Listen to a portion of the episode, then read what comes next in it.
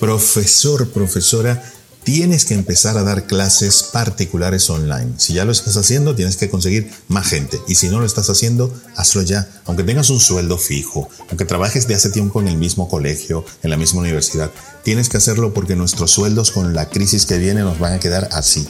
Con clases particulares te complementas muy bien esos ingresos y lo único que tienes que hacer es darte a conocer para que los alumnos potenciales te consigan.